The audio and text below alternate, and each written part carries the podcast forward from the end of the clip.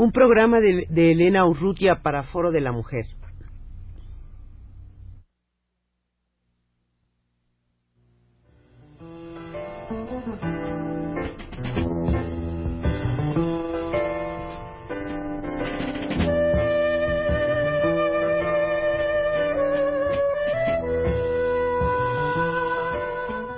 Foro de la Mujer.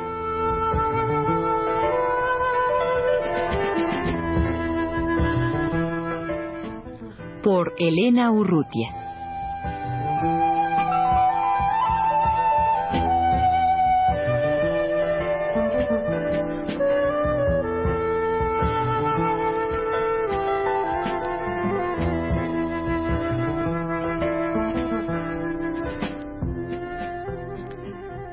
Ya son casi diez años del exilio uruguayo en México y ahora en los estudios de Radio UNAM se encuentran las compañeras Ibelice Maki y Sonia Bielos eh, que han venido a hablar en el marco de esta campaña por la libertad de Jessie Maki, hermana de Ibelice. Eh, podríamos hablar un poco, Ibelice y Sonia, de esta situación general en, en, el Uruguay que, pues, que hace que en este momento haya cerca de 50 mujeres en, en la cárcel, ¿no? Bueno, yo creo que no, podríamos hacer, no historia, pero en, en pocas palabras decir claro. que las mujeres en Uruguay están en un centro de detención en Punta de Rieles por allí pasaron cientos de mujeres presas políticas, porque la característica de nuestro país es que antes del golpe de Estado, la participación de la mujer que se inició después de la Segunda Guerra Mundial en la vida laboral, social, política del país era del 37%, que es una cifra bastante elevada. Y eso determinó que el 20% de los presos fueran mujeres. De manera que por la cárcel de mujeres pasaron una cantidad de mujeres, ahora quedan 59, de las cuales 42 están enfermas, por las condiciones de la reclusión, por los efectos de la, de la tortura, por el estrés que viven diariamente, y todo eso ha determinado que las mujeres que estamos en el exilio tenemos una honda preocupación por las mujeres que aún quedan presas. ¿Y han podido usted hacer a, ustedes hacer algo desde, desde el exterior bueno, en estas denuncias que Bueno, yo así en lo particular nosotros, por ejemplo, hicimos una campaña enorme por Selva Braceli, que es una presa que, que estaba enfermísima, que, que acaba de salir que estaba una mujer de 44 años que parecía una mujer de 60, afectada por cardiopatía, de oídos, ojos, todo, todo lo tenía enfermo. Y para realmente sobrevivir tenía que salir de ahí. Bueno, ahora se consiguió que fuera liberada, pero yo diría que en el conjunto la lucha por, por la libertad de las presas que ha sido mundial fue dura para nuestro país, es decir, poco se conseguía. Se consiguió cuando la lucha interna más la lucha internacional determinaron un cambio en la situación política y se llegó ahora al acuerdo de que serán liberadas las, los, los, presos que hayan cumplido el 50% de su condena, que son casi mayoritariamente los presos políticos. Pero, este, Pero ha quedado gente sin... Este no es el caso de, de tu hermana, Ibelice, ¿no es así? No, no es el caso de ella. Jessie tiene ahora 38 años, hace 12 que está presa y tiene una condena de 45 años. Precisamente dentro de las irregularidades que siempre caracterizaron los juicios militares a lo largo de toda esta década, el de ella es un caso típico. El fiscal militar, por ejemplo, solicitó 23 años de condena, siete años después que ella fue detenida por primera vez, o sea, en el 79 y el juez militar dictaminó una sentencia de 30 años más 15 de seguridad.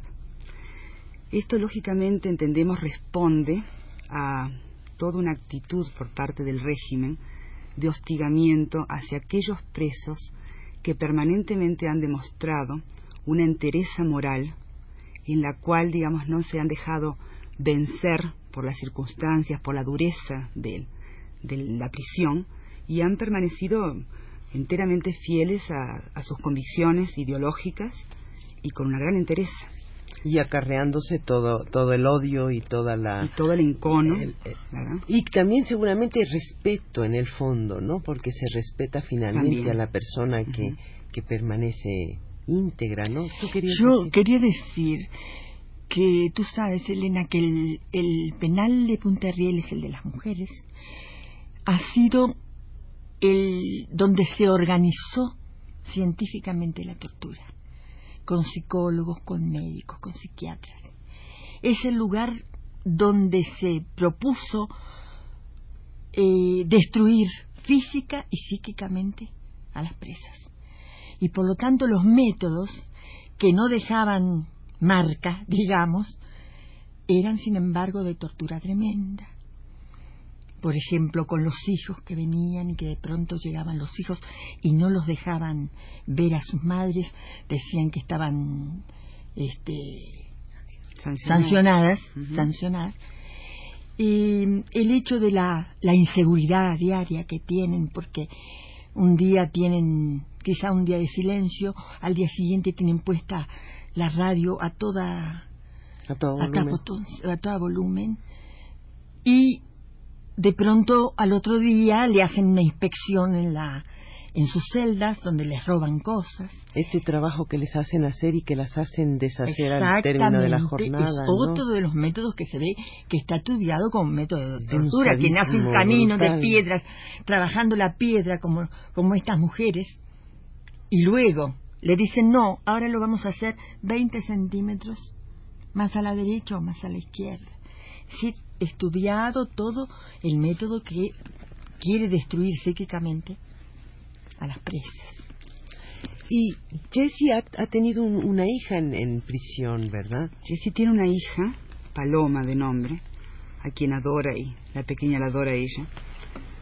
Este, una criatura pues que se ha criado dentro de toda, digamos, este marco de, de sufrimiento y de dureza, pero también, digamos, de militancia del pueblo uruguayo de toda esta década, ¿no? La niña nació en prisión. La niña nació en prisión y a los ocho meses este, le fue entregada a mis, a mis padres para su crianza.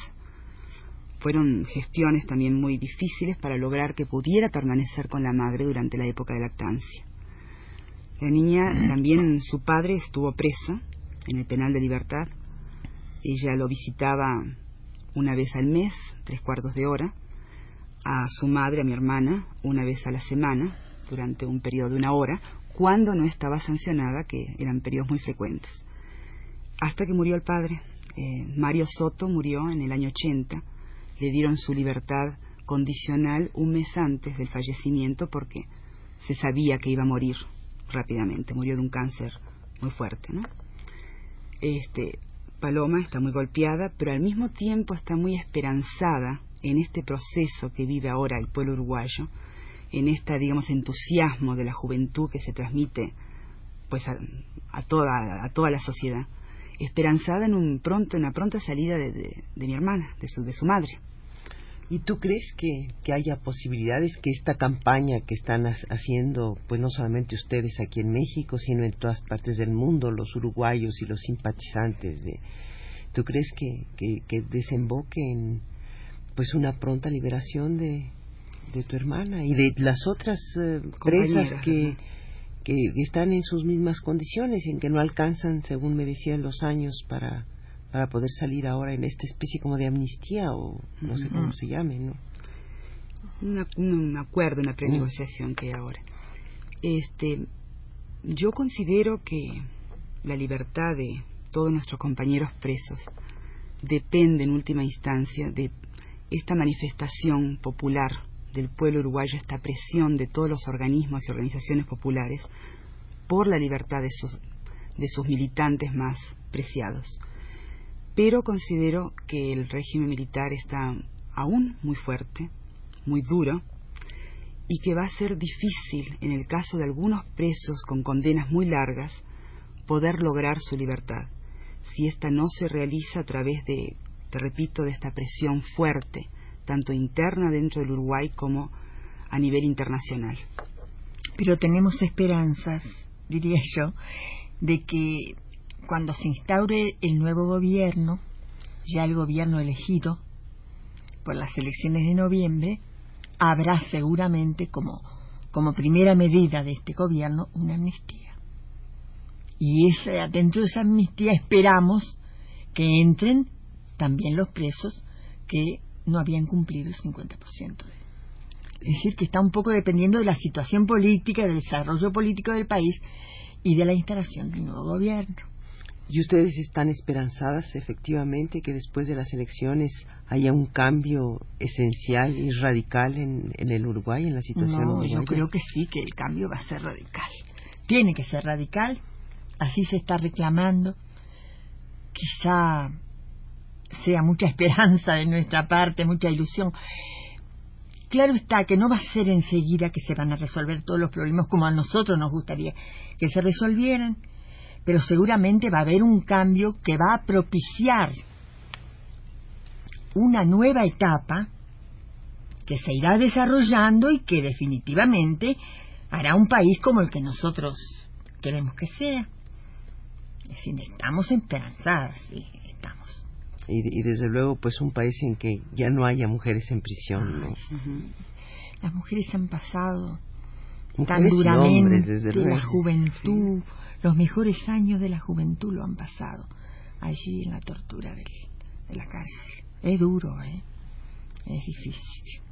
Pero es conmovedor también ver cómo esos años para estas mujeres, en su gran mayoría, no han pasado en vano, no han sido años vacíos, han sido años en los cuales han podido llegar, yo diría, a una plenitud, de una madurez interior, ¿verdad? muy importante. Por ejemplo, yo no sé si cabría leer quizás unas pequeñas líneas de una carta recibida, escrita por mi hermana, ahora en prisión, que de alguna manera refleja, creo, el sentir de muchas compañeras en lo que es precisamente el significado de la madurez de la vida. ¿Podría? Sí, por favor. Muchas veces me pregunté cómo sería la madurez de la vida. Hoy lo sé. Pasa por la comprensión que todo lo que se logra es a costa de algo, afuera y adentro de una misma. Entender esto me da la serenidad para admitir que las pérdidas tuvieron y tienen un sentido claro y que las cicatrices que dejan no son solo mías.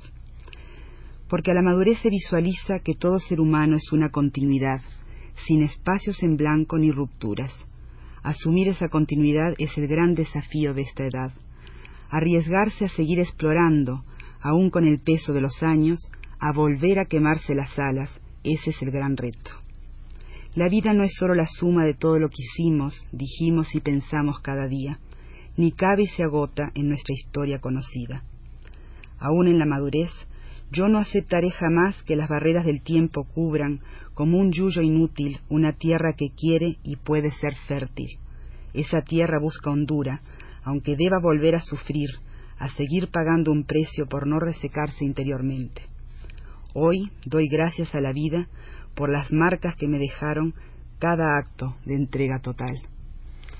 Es muy bello esto que escribe Jessie. Pero tú querías añadir finalmente, antes de que el tiempo se nos termine algo.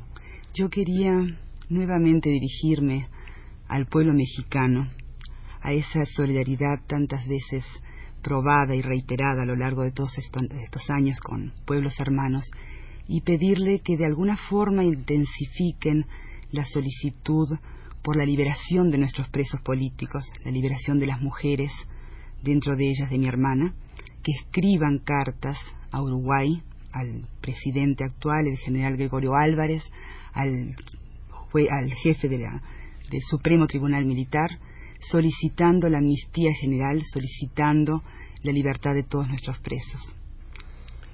Gracias, Ibelice y Sonia, por su presencia en los estudios de Radio UNAM.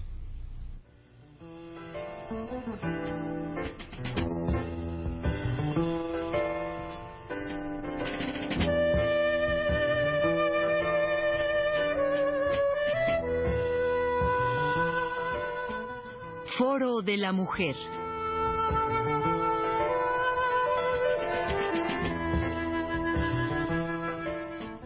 Por Elena Urrutia.